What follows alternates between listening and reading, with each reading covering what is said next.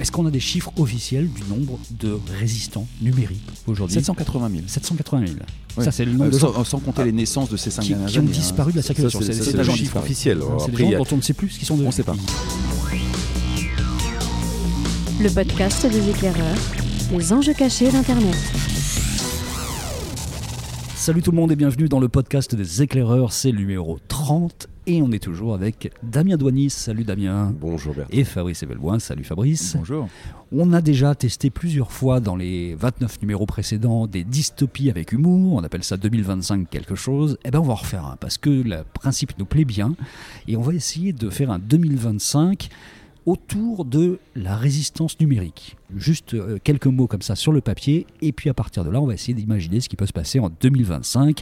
Toi, tu es très fort pour nous dire qui est toujours au pouvoir en 2025 dans Alors les déjà, épisodes euh, précédents. Là, et cette fois-ci, c'est qui. Donc on, Voilà. on est, euh, au moment où on vous parle, on est début décembre 2025. tout à fait, on, est- on est oui, très oui, précisément le 5 décembre euh, 2025 hein, à 10h15 au Houston.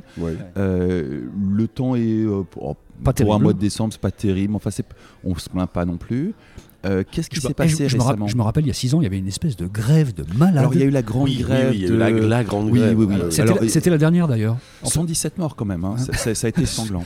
Euh, mais en tout cas, ça s'est bien résolu. Maintenant, on a un service euh, minimum qui est imposé, Ouais. euh, avec quand même des sanctions de 6 mois de prison en cas de refus de. Mais euh, ça marche bien. On n'a pas eu de grève depuis. Mm. Euh, L'élection de Macron euh, La en réélection. 2022, La la réélection. réélection de Macron 2022, en ouais. 2022 Mm. a été triomphale à 52,7%. Euh, et le, le- le scandale qui s'en est suivi sur les, les- les triches, euh, objectivement, personne n'y croit, hein, en tout cas pas moi, qui, qui était, euh, en- entre-temps, oui, bien sûr, euh, ça, il- full disclosure quand même, hein. Euh, je tra- travaille pour le, le service de l'État, euh, à la contre-insurrection, qui est une nouvelle division de la section antiterroriste du parquet de Paris. Euh, Le, SCI a un service de la contre-insurrection, hein, c'est ça. le service de la contre-insurrection, Mm. euh, le SCI, et qui, qui n'a rien à voir avec euh, ce scandale immobilier dont on a beaucoup parlé sur les SCI, même bon, il y a des gens en commun, mais toujours est-il qu'on on travaille depuis maintenant trois ans à la contre-insurrection numérique. hein, et euh, c'est un vrai souci, c'est un vrai souci. euh, on a commencé avec les djihadistes il y a, il y a très très très longtemps, euh, et ça s'est hélas répandu. Enfin, c'est devenu Parce que un- faut-il qu'il y, a- mode il y a eu des articles assez récemment, quand même, dans, le- dans les, dans les journaux, qui montraient qu'il y avait peut-être. Le chiffre est compliqué, mais il y aurait 2 millions de personnes qui seraient passées en résistance. Oui, on, on parle totale. de 2 millions de personnes. Oui, 2 alors, millions de euh, personnes qui, qui seraient sorties. C'est-à-dire que ces gens-là, on ne sait plus où ils sont, on ne sait plus sur quel site Alors ils on vont, arrive sait à les habitent, on identifier plus- grâce à l'ICEM, hein, euh, dont on a parlé d'ailleurs dans un précédent podcast. On, on arrive régulièrement à les remettre dans la grid. Le, Euh, le problème, c'est que quand même, les plus malins d'entre eux arrivent à passer à travers les mailles là aujourd'hui. hein. Il y, il y en a Mm. 780 000 qu'on remet régulièrement dans la grid parce qu'ils habitent en environnement urbain. Le problème, c'est que le gros de ces 2 millions ont quitté les territoires urbains, donc on, on ne- on a beaucoup de mal à les identifier avec de la vidéosurveillance, sauf quand ils viennent se ravitailler dans des supermarchés, typiquement. Et c'est à cette occasion-là qu'on les arrête. Oui, mais avec, euh, tu le sais comme moi, avec tout ce qui est AMAP, etc., aujourd'hui, il y a quand même des circuits courts. Alors il y a, il y a effectivement les, AMAP, mais je, je rappelle qu'il y a un projet de loi pour interdire les AMAP. hein, c'est exact. qui est le projet de loi Carrefour euh, et qui euh, normalement devrait passer. Qui n'a rien à voir avec le magasin, mais sur Carrefour, dans une logique plutôt de, de dire qu'il faut arriver Ah, à se si, rencontrer si. les uns les autres. hein. Si, si, si. Oui, mais non, ça, ça, c'est en vrai, mais c'est parce que c'est pas ce qui est affiché. Ah non, pas du tout. Non, aucun rapport avec quelconque Merci. lobby. euh, Oh, T'es gentil, j'ai travaillé sur la, campagne de com du truc, Excuse-moi, pardon. Merci. C'est, c'est- Non, aucun rapport. C'est une loi républicaine. Oui, d'ailleurs, le qui- projet s'appelait Retour au champ. Au départ, ils se sont dit non, ça va faire Exact, au champ, fait. ça marche Oui, pas. exactement. Et du coup, c'est, c'est quelque chose pour la sécurité alimentaire des citoyens qui euh, ont impérativement besoin que euh, tout ce qu'ils mangent passe par la chaîne du retail, parce que sinon, c'est, ça peut être potentiellement dangereux. hein. Ah, on va être très euh, clair. Oui, il y a des études qui ont été montrées très sérieuses. très simple. hein. Regardez au Moyen Âge, hein, les gens mangeaient systématiquement les récoltes sans passer par le retail. L'espérance de vie était de 34 ans. Ah oui, non, mais 34 très ans. clairement. C'est Euh, très très dangereux. C'est c'est pour ça que cette loi est indispensable. Il faut impérativement faire passer tous les citoyens français par les retailers parce que c'est la seule façon de certains, à un moment ou un autre, d'avoir une Mais identification. d'ailleurs, à l'ICEM. attends, à ce, à- à ce propos, d'ailleurs, on peut parler de traçabilité sens, au sens large du terme. Tout à fait. D'ailleurs, la question de la Traçabilité des gens, comme la traçabilité des aliments, est indispensable la à la chose. sécurité de chacun. rigoureusement Et ça, c'est connu et dit, on- et on le sait. Euh, la traçabilité des aliments, on l'a bien vu, hein, parce que bien sûr, il y a des gens qui sont tombés plus ou moins malades, parce que c'est la première fois qu'ils mangeaient des, des aliments qui n'étaient pas spécifiquement, on va dire, protégés par des antibiotiques ou autres. Tout à fait. On a vu ce que ça donnait, et donc de fait aujourd'hui, il est important d'avoir ça. Et du même acabit, la traçabilité du citoyen, parce que c'est important de savoir comment faire en sorte d'apporter un service important. aux citoyens en faisant ça. Tout à fait. Ouais, et une sécurité. Mais alors, le service de la contre-insurrection euh, numérique, là, dans, Oui. dans lequel tu bosses, euh, pourquoi vous n'êtes pas si bon que ça? Parce que franchement, comment ça se fait qu'il y a, avec toutes les technologies qui existent aujourd'hui, en 2025, autant de gens qui arrivent quand même à passer à travers les mailles Vous n'arrivez jamais il y a- il y a deux à les choper avec une caméra de surveillance, jamais. Il y a- il y a deux catégories. Euh, ces gens-là hein. n'existent Euh, plus, ils sont sur des monnaies, numé- des monnaies virtuelles. Vous- vous- Oui, ils, sont oui, où oui. ils sont où C'est Alors, qu'ils ne payent plus d'impôts, de- évidemment, de- ça c'est depuis deux euh, catégories de terroristes. On, on- on a les off-grid, c'est-à-dire des gens qui se sont coupés de toute forme de technologie, euh, voire qui sont en autoproduction alimentaire, et c'est une population grandissante et grandissante et grandissante. On anticipe d'ici à 5 ans qu'on qu'on atteigne jusqu'à 6 ou 7 Ça, évidemment, c'est poussé par les pénuries alimentaires auxquelles on fait face depuis maintenant un an et demi. Un an et demi. Mais le- le- le- les tickets de rationnement mis en place hein, euh, permettent malgré tout de pallier à quelconque famine. Il n'y a pas eu de famine en France, contrairement à toutes les fake news qui ont circulé. Et, ça, ça va se résoudre. Euh, l'autre catégorie, c'est les fameux hackers. Et ces fameux hackers arrivent non seulement à utiliser la technologie, mais sans être identifiés et tracés par notre système de sécurité nationale. Ça, c'est la plus grande menace. C'est pour ça qu'on est impitoyable avec ces gens-là et qu'on les emprisonne de façon systématique au nom de la loi antiterroriste. Donc ça commence généralement par une garde à vue qui, euh, comme vous le savez, a été prolongée à six mois. Oui. Et ensuite, généralement, des procès qui sont assez expéditifs. Alors, on, on a beaucoup été critiqué par Amnesty International sur ces procès-là, mais toujours est-il qu'ils maintiennent la sécurité du pays. Oui, surtout que ce sont des procès qui utilisent des technologies de type intelligence artificielle qui ont quand Mais, même largement aidé et contribué Nous à... n'avons pas, à- le- à- Monsieur à- Douanier, nous n'avons pas les ressources financières pour notre système de justice. L'intelligence artificielle fournie par Facebook donne des résultats qui sont probants probants et qui assurent la sécurité des Français. Donc je vous serais gré de ne pas remettre en question des choses qui ont fait leur preuve. Le résultat, c'est qu'aujourd'hui, il y a donc quelques, on ne sait pas, dizaines, centaines de milliers de personnes qui vivent, euh, on appelle ça la vie au-dessus de 1000 mètres, en fait, qui vivent plutôt euh, dans les Alpes et dans les Pyrénées, en fait, dans des endroits qui étaient pour l'instant des endroits euh, à vache, hein, tranquillement. Et là, ils ont commencé à devenir autonomes, euh, à faire leur propre culture aujourd'hui et à vivre de façon autonome, en Alors, dehors alors, totalement de- complètement. du Ce qui est intéressant à voir, C'est- c'est- ça devrait pas être compliqué d'aller les chercher. Alors même. on a des flottes de Hein drones qui sont mis au point. Le problème, c'est qu'il y a des contre-mesures que ces gens mettent au point. Pour les... On on n'a pas affaire à des off-grid, hein. on a affaire à des gens qui comprennent ces technologies. Donc lutter contre eux est, est complexe. Euh, typiquement, euh, les premières flottes de drones, souvenez-vous, l'an dernier, ont été décimées, totalement décimées. Et, très curieusement, non pas par d'autres drones, mais on s'est aperçu qu'ils avaient euh, élevé des éperviers.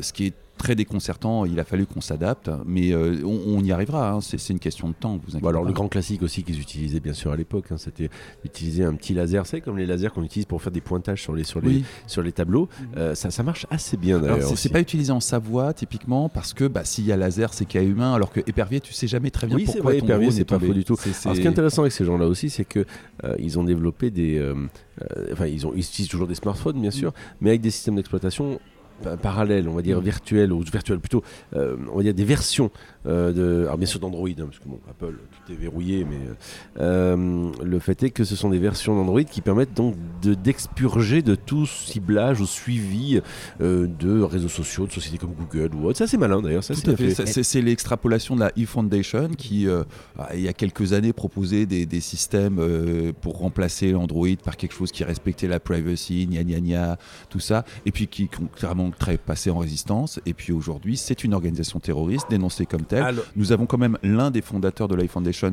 qui aujourd'hui est sous les verrous. Hein, ici, qu'on vient de le rappeler, et les autres sont activement recherchés par Interpol. Alors sachant qu'il faudra quand même le rappeler, l'année dernière, il y a un système d'exploitation souverain qui a été lancé. Euh, Tout à fait. hein, voilà, on est, d'accord, avec recommander. d'ailleurs- en collaboration d'ailleurs avec Google et le gouvernement, afin de promouvoir justement des nouvelles versions qui intègrent d'ailleurs dans la caméra déjà euh, l'algorithme d'Alicem. Tout à fait. Plutôt Et bien puis, fait. il y a cette Ouais. fameuse question qui traîne là de façon quasi récurrente dans les médias, c'est qui fabrique le silicone B2, ce silicone très souple qui permet de, de fabriquer des masques en fait qui euh, jouent avec la reconnaissance faciale et qu'utiliseraient beaucoup de ces gens-là pour aller quand même faire des courses en ville de façon régulière. en Alors, fait? tout- tout qui pointe- fabrique ça? tout pointe vers les Russes, Ouais. parce que, à défaut de vraiment savoir, en général, on accuse les Russes. Mais euh, de- vraisemblablement, ça, ça ne peut être que Ça des pourrait être Russes. la Chine. Euh, Ah, ça, poserait un problème de relations commerciales avec la Chine. Oh. Euh, c'est- objectivement, on peut difficilement se fâcher les Chine- avec les Chinois alors qu'il est, dans la mesure où ils possèdent maintenant 15% des terres agricoles françaises. Euh, L'ordre a été donné de ne plus euh, pointer la Chine. 15% c'est le chiffre euh, officiel, hein, parce que Oui, c'est oui, beaucoup, officiel, beaucoup Non, plus que 15%, ça c'est le réalité. gouvernement qui possède Hein 15%. Les, les- les propriétaires privés possèdent des autres 35%. Hmm. Mais euh, le gouvernement chinois ne possède que 15%. Je, je- vraiment, je peux vous affirmer, c'est les chiffres officiels du ministère. 15%, pas plus. Bon, est-ce qu'on a des chiffres officiels du nombre de résistants numériques aujourd'hui 780 000. 780 000. Ouais. Ça, c'est le nombre Euh, de gens sans, sans compter les naissances de ces cinq qui, dernières qui ont années, hein. disparu de la circulation. c'est- des c'est c'est le des gens chiffre qui- officiel. hein, Alors, c'est des gens a- dont on ne sait plus ce qu'ils sont devenus. On sait pas. Il y, a des, il y a des choses qui disent qu'on ne monte jusqu'à 2 millions, mais ça c'est encore autre chose. Alors, de- de- le, le différentiel. C'est hein, un peu comme euh, les chiffres du chômage, euh, ça, ça varie selon les, les sources en fait. Hein. Voilà, ça, Ouais. ça varie selon les sources. Euh, 780 000, c'est le chiffre du ministère de l'Intérieur. Euh, 2 millions, c'est le chiffre de Orange, qui est le, le ministère de l'Intérieur aussi. Et, donc, on ne sait pas très bien qui a raison. euh, les méthodes de calcul sont dire le... différentes. Ah oui, euh, le problème c'est que pour ceux qui n'ont pas suivi, euh, c'est le ministère de l'Intérieur privé parce qu'en fait, en fait, il y a eu une Non, non, différenciation. non, l'État hein. a des actions, Ouais. non, c'est pas du tout privé. Ouais. C'est semi-privatisé, comme le ministère de l'Intérieur. Mhm. C'est c'est pas plus. Orange a con- combien d'États dans son capital euh, Damien, toi qui Oh. as travaillé? Alors, il y a longtemps de ça, mais euh, il y avait quelque chose comme 25% à l'époque. Enfin, bon, il y a eu 25% d'États, le Mhm. ministère de l'Intérieur, ils sont à 37. Donc Mhm. tu vois, c'est pas très différent. Oui, c'est vrai que c'est pas. non, C'est vrai que ça a bougé en fait. c'est- ça- c'est- Depuis la privatisation du gouvernement, qui, qui est, qui est la grande idée de campagne de 2022 de, de- Oui, d'Emmanuel Macron, te dire, voilà, il y a quand même eu ce- cette grande campagne qui était pour dire que d'avoir une meilleure efficacité. bah, on a de- rétabli la balance budgétaire quand même. hein. Alors ok, on a privatisé des ministères, mais objectivement, l'éducation nationale, ça ne marchait pas. La justice, ça ne marchait pas. Et aujourd'hui, grâce à l'intelligence artificielle, mais tout va bien. Bon, Tout Fabrice, toi qui es dans les cercles du pouvoir, est-ce qu'il se dit que ce problème va être résolu ou finalement est-ce qu'on va s'accommoder à long terme de cette situation-là avec un euh, taux plus ou moins variable de gens qui sortent un peu du, du circuit?